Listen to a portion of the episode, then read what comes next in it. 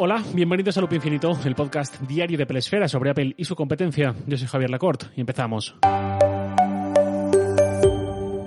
Antes de comenzar, rapidísimo aviso parroquial de que eh, mañana viernes habrá episodio, pero a partir del lunes no habrá episodio durante un par de semanas. Ya mañana contaré más. De momento, hoy es jueves, el Apple Watch, eh, lo digo mucho, se ha convertido en un producto de Apple favorito y al que más atención le dedico, así que sirva esta introducción como aviso de un posible sesgo por mi parte para hablar del nuevo Series, serios, Series 7. Sobre el Series 7 se especuló mucho con varias posibilidades, con varias filtraciones, de John Prosser entre ellas, eh, por ejemplo, la que hablaba de un diseño plano, anguloso, al estilo de los iPhone 12 y 13, para reemplazar por primera vez el lenguaje de diseño que hemos visto durante los últimos seis años. Por otro lado, se habló de la posibilidad de incompatibilidad de las correas antiguas de las seis primeras generaciones con este nuevo modelo. Y también se habló de la inclusión de varios sensores nuevos, algunos más locos que otros. Nada de esto fue real. Eh, lo que sí fue real fue el ligero aumento del tamaño de la caja, que pasa de 40 y 44 milímetros a 41 y 45. Y también una reducción de los marcos de pantalla que agrandan el panel, agranda lo que al final es el protagonista del reloj, la pantalla. Durante la presentación, Apple puso una imagen comparativa entre el Series 7 y el Series 6 y entre el aumento de tamaño de pantalla y lo que entiendo que es también un ajuste de software en la interfaz de WatchOS, se gana mucho en superficie útil, en densidad de información en pantalla y además también ganamos en brillo cuando la pantalla está inactiva. Ya sabéis, desde Series 5 tenemos pantalla Always On que se atenúa cuando no la estamos mirando, sin apagarse del todo, para que en cualquier momento, aunque miremos con el rabillo del ojo, podamos ver al menos qué hora es. Ahora, eh, esa pantalla inactiva se atenuará menos, es decir, quedará un poco más brillante que hasta ahora. Fantástico. Y por cierto, el aumento de tamaño también trae nuevas esferas, cuatro, siendo la que más me llama la atención de lejos la que eh, más implica una mayor utilidad. Creo que el nombre final fue Modular Max, que es la modular, pero pues eso, Max, que permite ver mucha más información detallada en la pantalla, que seguro que va a ser mi esfera de referencia, la base. Ya sabéis que me gusta usar varias e ir intercalando, automatizando sin automatizar. Eh, pues esa modular Max, o como se llame, que no recuerdo bien, eh, va a ser la del día a día, digamos, y la que más presencia tenga en mi Apple Watch. Solo por eso, solo por lo del por lo de la esfera esta no, por lo del tamaño superior en general y la mayor pantalla, ya me entusiasma lo suficiente este nuevo reloj S Serie 7. Pero admito que también es porque parto de un sesgo muy favorable hacia él, como os decía antes. No creo que cambiase de un Apple Watch Series 6 si hubiese pagado por él hace menos de un año, eh, pero para mucha gente creo que va a ser una compra interesante y a mí desde luego me interesaría mucho. Porque, por lo demás, las novedades del Apple Watch Series 7 son pocas, poquísimas. Ha habido especial conflicto y dilema con el chip. Apple no habló de ningún nuevo chip, no se refirió a él y no dio ningún detalle en ese sentido, lo cual es raro porque es algo que suele hacer constantemente en cada presentación. Al parecer, la nomenclatura sí ha evolucionado de S6 a S7, pero los cambios son mínimos, mínimos y no hay realmente diferencias apreciables. Eso, en el mejor de los casos, porque también hay quien dice que es exactamente el mismo chip. Quizás podáis pensar, bueno, tampoco pasa nada si el reloj no va un 20% más rápido que el del año pasado, porque estamos ya bastante bien en este sentido. El Apple funciona razonablemente bien y tal. Bueno, eh, cierto es, pero los chips nuevos no solo suponen ese mayor rendimiento, sino también una mayor autonomía, una mayor eficiencia energética, sino porque notamos directamente que de repente nos dura más la batería que con el modelo anterior en sus primeros días, eh, al menos sí porque podemos hacer más, o el Apple Watch puede hacer más en segundo plano, o mostrar más píxeles, o mostrar más brillo o lo que sea, sin que la duración de la autonomía se vea mermada, ¿no? Una cosa por la otra.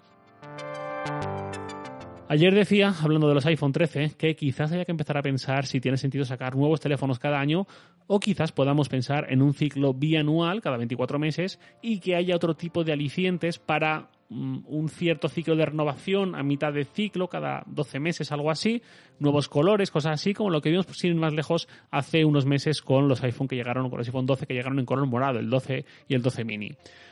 Con el reloj todo esto, todas estas cábalas también están pasando un poco en cierta medida y parece que las novedades tienen que racionarse y que espaciarse artificialmente, aunque luego ir un poco más con eso. No me cabe ninguna duda de que la Apple Watch Series 7 es el mejor reloj inteligente del mercado de largo, con un enfoque fantástico, pero ya parece que mm, como hay pantalla más grande, eso ya es un aliciente suficiente y un mejor chip y quizás un rediseño y quizás más cosas para el año que viene. No quiero sonar pesimista, simplemente todo tiene su momento y sus ciclos y la tecnología de consumo reinventándose año tras año quizás llegue a un ritmo ya artificial. Otra cosa es, por ejemplo, los teléfonos plegables. Una tendencia que está liderando Samsung, pues posiblemente en 12 meses sí se puedan lograr desarrollos que supongan evoluciones mucho más notables, y lo estamos viendo. O unas gafas, sean de Facebook, sean de Xiaomi, sean de Apple, algún día, quién sabe, eh, pues lo mismo. Los teléfonos, los relojes, a estas alturas de la vida, pues quizás ya sea otro cantar.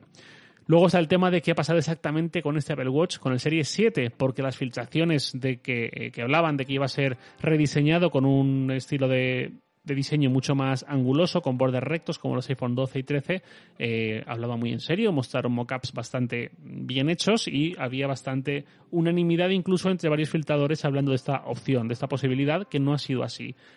Esto quizás, quizás, lo he leído como simple teoría, tenga que ver con la, decisión de mantener el mismo chip. Aparentemente hay una teoría que dice que es cierto que Apple se estaba planteando un diseño como el que hemos visto para el Apple Watch Series 7, mucho más de líneas mucho más rectas, pero que tuvo complicaciones con ese diseño. Entiendo que sobre la circuitaría interna y demás, quizás disipación de calor. No hace tanto calor en un Apple Watch, no lo sé.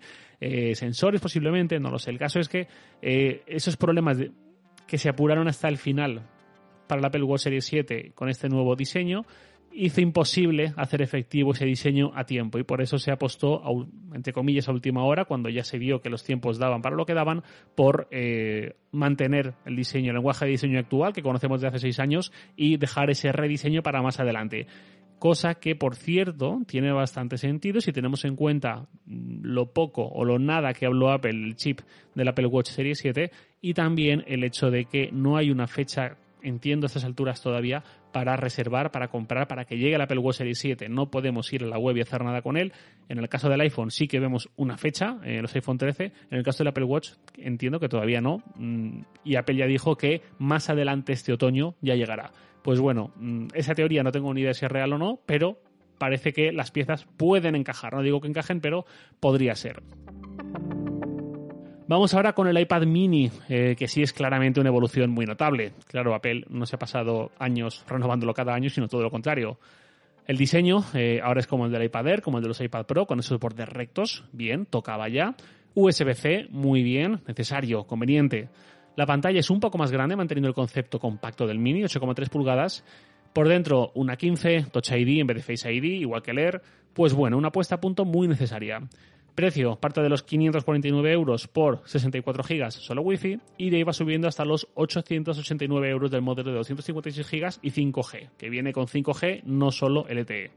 El iPad mini ha vuelto a la vida, aunque también hubo una actualización anterior, después de mucho tiempo sin ningún tipo de atención por parte de Apple, pero vamos, em, incluso estuvo un tiempo en la línea, en el catálogo de Apple, rompiendo la lógica del esquema de precios de la línea iPad.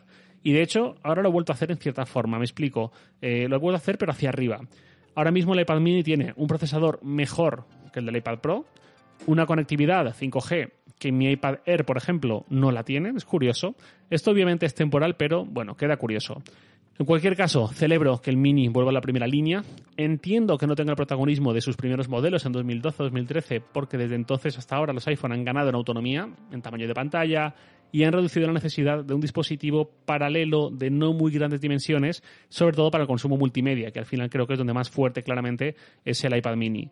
Gran experiencia multimedia muy portátil, no ocupa nada, no pesa nada, cabe casi en cualquier lado. Eso para viajes es la bomba. Lo más parecido que tengo yo a un iPad mini es el Kindle Oasis y lo adoro por la misma razón. Cabe en cualquier lado, no pesa, no se nota, no molesta. Un día, de hecho, debería hablar de lectura, del Kindle, de papel, etcétera, de mi viaje en ese sentido. Bueno, no sé cuántas ventas tendrá este iPad mini, no sé si será un éxito como tal o se quedará por debajo de esa definición según las cifras que estime Apple, pero para ciertos tipos de usuarios realmente creo que encaja genial es un poco como un dispositivo de cercanías. Cercanías me refiero a los trenes de cercanías. Es, mm, decir, no me puedo poner tan cómodo ni usarlo como lo usaría quizás en un viaje en tren largo. Tampoco es quizás algo que vayas a sacar en el metro, teniendo el teléfono en el bolsillo, sobre todo si te toca ir de pie, hay mucha gente, lo que sea, pero para este perfil bastante típico de tengo una hora de ida y otra hora de vuelta al trabajo en cercanías o algo similar, quizás en autobús, para gente que viaje en tren también, para gente que viaje en avión con frecuencia, por lo que sea, pues un iPad mini de 256 gigas para llenarlo de contenido y llenar esas horas de trenes, de aviones, de lo que sea, me parece la bomba. Habrá más casos de uso, pero mm, ya digo, el que veo más evidente para un dispositivo así es este. Me gusta mucho este nuevo iPad mini, no es para mí con lo que tengo ya cubro bien el espectro. Y luego, para rematar la presentación, en cuanto a iPads, está el iPad 9, el de novena generación, que es una puesta a punto con lo básico.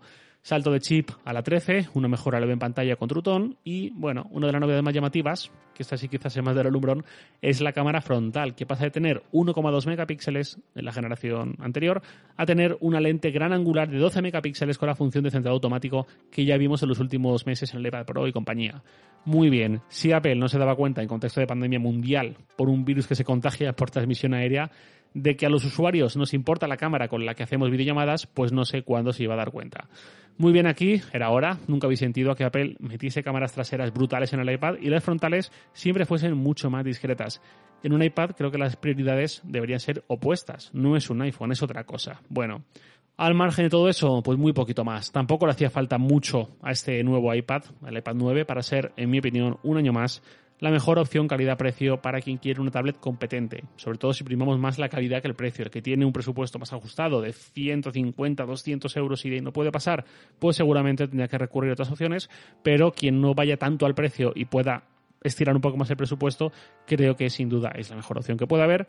Eh, si bien es cierto que podría haber traído alguna mejora más, siempre son bienvenidas, por ejemplo, pantalla laminada, por ejemplo, USB-C por ejemplo 5G, ya puestos a pedir, o por ejemplo compatibilidad con la Apple Pencil de segunda generación y no el de primera. Pero bueno, supongo que si le meten muchas cosas ya se acerca demasiado al terreno del iPad Air y quizás no tenga demasiado sentido comercial de momento.